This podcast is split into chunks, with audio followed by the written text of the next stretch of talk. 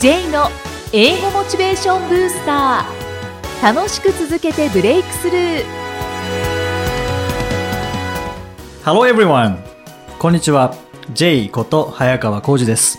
ハローアシスタントの生きみえですこの番組は英語を学ぼうとしている方 TOEIC などの英語テストを受験しようと思っている方に英語を楽しく続けていけるコツをお伝えしていく番組です J さん今回もよろしくお願いします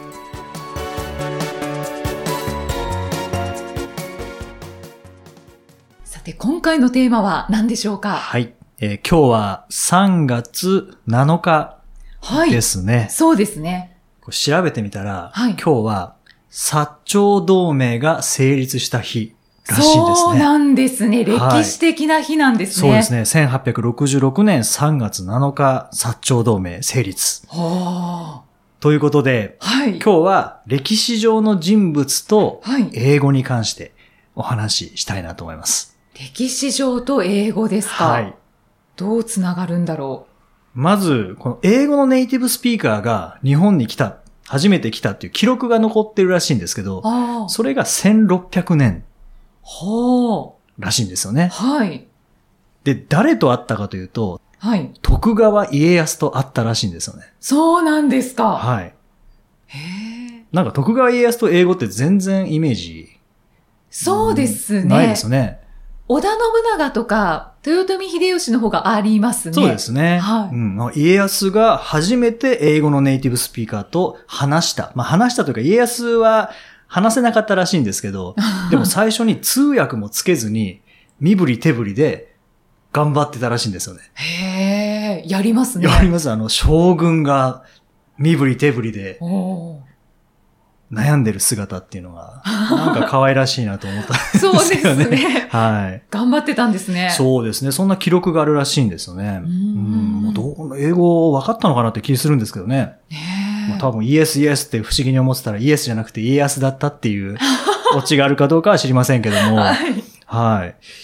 い。いやでも将軍が初めてはい。英語をネイティブと喋った。うーん。なんだかんだで徳川家康もすごいですよね。そうですうねん。まあ、通訳もつけずに頑張ったっていうところは何か自分で何かこう何とかしたいっていう気持ちが多分強かったんでしょうね。うーん、そうかもしれないですね。はい。で、それが1600年で、まあそれから250年ぐらい経つと、あの明治維新のあたりはい。ですね。で、それも幕末って言われてますけど、坂本龍馬とか、はい。勝海舟とか、えー西郷隆盛とか、うんジョン万次郎とか、まああの時代ですよね、福沢諭吉とか。はい。で、その当時、三菱を作った岩崎弥太郎さんっていうはい。人がいますけども、この人がその当時から英語大事って言ってたんですよね。はあ、そうなんですね。はい。で、これからはもうヨーロッパとかアメリカが相手だから、英語絶対やりなさいって言っては、い塾を作ったらしいんですよね。はい。ははいただ、岩崎弥太郎さんは自分で英語全くできなかったので弟に任せたっていう。弟はできたんですか？弟に勉強させたらしいですね。ははい。で、塾も、でも学ばせてネイティブスピーカーもつけて、はいそれから留学もさせたらしいんですよね。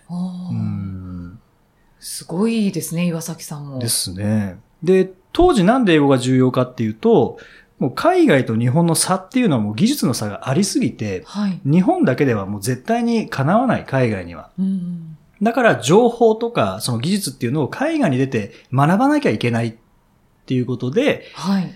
弟さんの名前が矢之助さんって言うんですけども、矢之助さん。はいはい。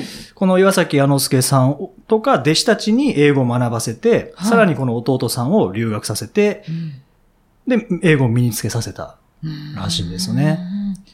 そうなんですね。先見の明があったんでしょうね。そうですね。しかも明治9年の時点で、まあ、三菱で働いてる外国人がもう400人ぐらいいたらしいんですよ。へえ、そうなんですか。でこれって全社員の2割だったっていう。はあ。それぐらい海外からもう入れなければ日本はやっていけないっていうことをも見てたんですね。はあ。やっぱり、ね、今に続く会社ですよね。そうですね。で、東京のあの丸の内はい。っていうのは、まああれ、三菱が作ったんですけどね。あ、丸の内を。丸の内を。あ、そうなんあですね。そこってもう経済金融の中心地ですよね。はい、はいあ。れは三菱があの土地を買い取って、で、ああいう場所にしようって言ったんですけど、それなんでそう決めたかっていうと、はいさっきの弟の矢之助さんが留学してアメリカもそういうふうに金融とか経済の中心地がああいうふうに出来上がってたらしいんですね。おーそれも持ってきたんですね。持ってきたんですね。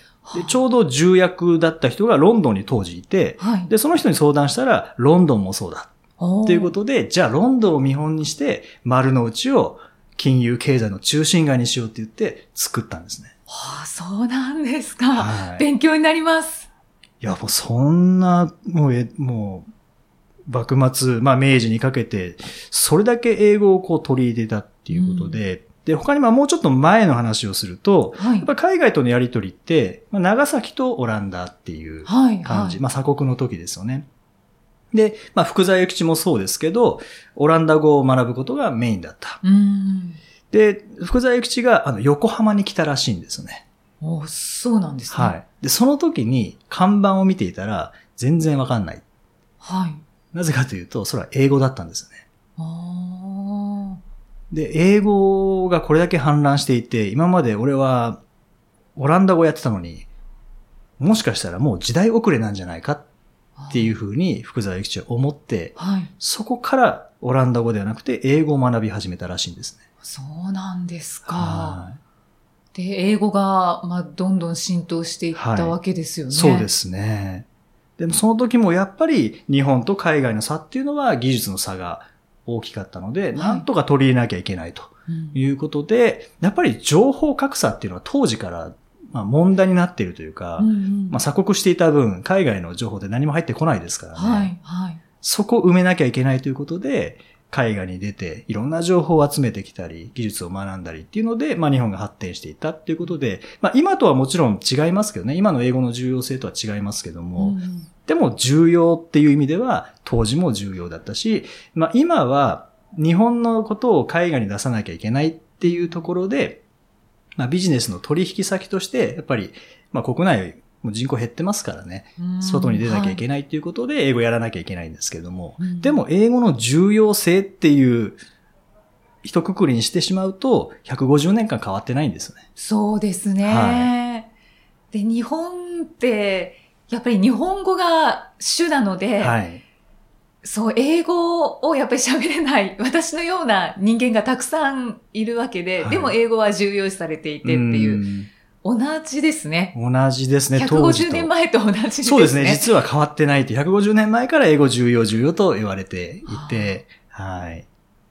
でもどんどん今は浸透度が加速しているんでしょうかね。そうですね。やっぱり企業研修も増えているので、やはり、あの、今までは一部の人が英語できればよかったっていう状態だったのが、もう今度は担当者レベルで英語できないと、うんやっぱり通訳つけなきゃいけないとか、あの、英語ができる人に仕事が集まってしまって、うんで、そこで止まっちゃうことっていうのもありますよね。そうですね。うん、例えば転職してしまったとか、はい。あの、仕事量が増えすぎたとか、うんで、そうなった時、やっぱり仕事止まるとまずいので、だからもう誰でもできるようにっていうことで今は、まあ底上げの段階かなとは思いますけどね。うんうんですから、TOEIC も注目されていて、重要。だと言われてるんですよね。はい。うんいうんやーですから、お忙しいですね。そうですね。ありがたいですね。はい。英語で名言。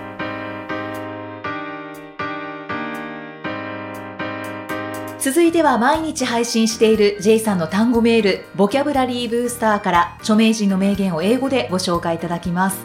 J さん、今回の名言は何でしょうかはいえー今回は、ヴィンス・ロンバーディという人の名言です。はい。The only place success comes before work is in the dictionary. The only place success comes before work is in the dictionary.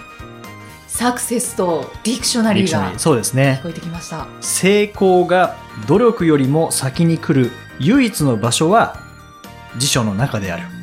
まあ、サクセスとワークですね。まあ、ワークは W ですからね。で、サクセスが S と。はいいうことで、まあ、日本語でも成功と努力、成功、サシス、成ですね。うんうんえ努力は立ちてとですので、まあ、成功が努力よりも先に来るのはえ辞書の中だけということで、実際は努力の後に成功が来るという感じですよね。そうですね。はいそうですね。へえ、面白いことを考えますね。ね。よく気づきましたね。本当ですはね。い。まさしくその通りですっていうはい。言葉ですね。そうですね。うんまあ、この方はアメフトの方あなので、はいやっぱスポーツなんかでもそうですよね。なんとなく優勝できるかっていうと、やっぱり優勝できないので、うんはい。努力して、まあその先に成功が来ると。まあ、この前のオリンピックもそうですよね。うんうん。オリンピック、はいい、や本当に素晴らしかったです。いやー日本チームもう本当にそうですね。はいはいありがとうございます。英語で名言ご紹介いただきました。J's Topics。さあ、このコーナーでは J さんにまつわるあれこれをお話しいただきます。J さん、今回のトピックスは何でしょうか？はい。まあ、今回は旅行おですね。はい。といっても、僕はあんまり旅行そんな好きではないそうなんんです。けれども、シンガポールによく行かれてますよね。うんよくは言ってないですけどね。はい。あんまり観光っていうのは好きじゃないんですね。なんか写真で見たのと同じだなぐらいで終わってしまうので。あそうなんですね。うんでも最近は出張ついでに、あの、まあ、旅行って言ったらいいのかわかんないですけども、はいなんかこう、歴史的な建物を見るっていうのが、はい、はあの、資料館とか記念館とか、まあそういうのは好きですけどね。あ、そうなんですね。で、今日実は、今日の朝札幌から帰ってきたところなんですけども。お疲れ様ですえーすごい寒かったですね。本当ですか、はいあんまり観光はやっぱりしてないんですけども、はいどうしてもこう札幌に行くと時計台が見たくなるんですよね。ーうんうんうん。結構でもあの残念な観光名所とか言われたりしますけど、はい。僕は時計台大好きなんですね。ああ、残念に見えるんですか？って言いますね。あの、高知の播磨屋橋っていうのと、それから札幌の時計台と、あともう一つ何だったか忘れましたけど、はい。それがあの残念な観光名所って言われてるんですけど、うん僕はでも高知の播磨屋橋も好きですし、はい。札幌行ったら必ず時計台に行くっていうのを、へえ。あの、決めてるんですけど、いなんで好きなのかはあんまりよくわかんないですけどね。見たくなるんですか？見たくなるんですよね。はい。で、昨日、時計台見てきたんですけど、はい初めて知ったんですけど、あそこって札幌農学校の演舞場だったらしいですね。そうなんですね。はい。私は北海道まだ行ったことがないので、あそうなんですね。いまいちわからないんですけど、はい時計台の存在は知ってはいるんですけど、はいおすすめです。そうですか。はい演舞場。演舞場だったらしいですね。はい。で、昨日、なんで演舞場って書いてあるんだろうなって、まあ、気づいて、昨日初めて気づいたんですよね。はい。で、ネットで調べたら、札幌農学校のうんもともと演舞場だったって書いてあってう、んで、札幌農学校ってあの、クラーク博士、はい、はい。ボーイズ・ビアンビシャスの、うんあの人が教えていた、まあ、今の北海道大学はい。なんですけどね。そうですよはい。ね。はい。なんかもうそういうのが好きなんですよね。出張のついでにそういうのを楽しんで帰ってくるっていうのが。あ、じゃあ歴史を感じるところが。そうですね。あの、妄想したいんですね、その前で。当時のこと全然知らないですけど、はい。札幌農学校時代はい。に、あの、意識を飛ばすっていうんですかね。タイムスリッタイムス。リップして、はあーいいですね、はいそういう巡り方も。い。うん。で、ニトベイナゾウ、あの、もともと五千円札のはいニトベイナゾウとか、あと内村勘三っていう、うんう人も、まあそう、クラーク博士とは一緒にはならなかったみたいですけど、まあそこの札幌農学校で学んで、うんで、ニトベ稲造に関してはあの武士道を書きましたよね。あ、はい、はい。で、英語で書いたんですよね。あ、そうなんですね。で、それが日本語訳されたっていう。感じなんですよね。最初に英語で。最初に英語なんですね。あさすがご存知で。はい。で、内村勘三は代表的日本人っていう本を書いたんですけど、それも英語で書いたんですね。そうなんですね。はい。Representative Man of Japan っていう、まあ代表的日本人っていうのを書いて、で、そこで紹介されているのが、西郷隆盛、はい。それから上杉鷹山、それから二宮尊徳、金次郎ですね。はい。それから中江東樹、それから日蓮っていう5人紹介されていて、はいで、それをケネディ大統領が読んで、上杉鷹山を尊敬したっていうふうに言われてるんですね。そうなんですね。つながってるんだ。繋がってるんですね。で、今日のさっきの歴史上の人物になんか戻っちゃう感じですけど、はい。やっぱり英語で日本の情報を発信するってそれだけ大切だなっていうのを、うんまあ、時計台の前で感じましたね。はい。面白い。えーじゃあ、北海道に行った際には、ぜひ立ち寄りたいと思います。ぜひぜひ。はい。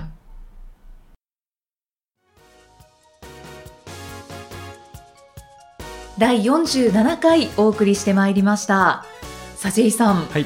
出張にもよく行かれていまして、はい多くのセミナーを行っていらっしゃいますけれども、はい。最近はどんなセミナーをされましたか？と最近は、あの、2月の25日ですね、に、えー、TOEIC スコアアップブースターっていうはい。セミナーを行いました。あで、これは何かっていうと、まあ、TOEIC ってどうしても最後まで読み終わらないっていうテストなんですね。はい。でこれっていくら知識をつけても早くはならないので、はい早く読めるようにとか英語のまま理解できるようにはなかなかならないのでそのスキルの部分をどうやって伸ばしたらいいかっていうので朝10時から、えー夕方4時30分までもう徹底的にそのスキルアップのためのセミナーというのを行いました。参加者の方はどんな反応でしたか？やっぱりあのーテクニックだけで解こうとしている方にとってはやっぱり全部ちゃんと読む全部ちゃんと聞くっていうやり方は新鮮だと思うんですよね。うんでも実際に本当に正解しなきゃいけない。ってどんな問題が来ても正解できるようにするためには全て理解できないと絶対解けないんですよね。うんうん。はい。でもテストってなるとやっぱり答えを出すために聞く。答えを出すために読むっていう形になってしまうので、はい。あんまり理解せずになるべく多く聞かずになるべく多く読まずに解きたくなりますよね。そうですね。そうするとある一定のスコアから伸びなくなってしまうので、うん。そこのこう制限がかかってしまっている部分っていうのがあるはずなのでそれを取り外すのってスキルなんですね。うーん。この TOEIC スコアアップブースターというセミナーは、はい今回初めて？今回初めてですね。はい。まあ研修の中でちょこちょこあの一部の場面でやっていたことではあるんですけども、それをあえてもう今回は知識を高めるというよりはスキルを高めるっていうのそれだけに特化した6時間半うんですね。あーまた開催される予定はありまか？ますたそうですね。できれば定期的に開催したいなっていうのは思ってます。はいはいスキルアップはいということですね、また次回を楽しみにしております、はい。さあこの番組ではご質問ご感想をお待ちしていますメッセージは J さんのアメブロ英語モチベーションブースターの中のポッドキャスト下にお問い合わせフォームがありますのでお気軽にお送りくださいそれでは J さん Okay, thank you for listening. See you next week. Bye bye. バイこの番組は提供株式会社ラーニングコネクションズプロデュースキクタスナレーション生きみえでお送りしました。